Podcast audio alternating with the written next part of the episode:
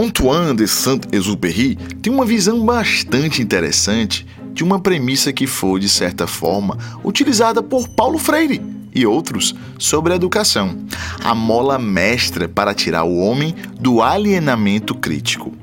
Segundo o autor de O Pequeno Príncipe, a melhor forma de ensinar o homem a construir um barco não é mostrando para este a madeira e os materiais necessários, mas dizendo que existe uma vastidão além mar de possibilidades.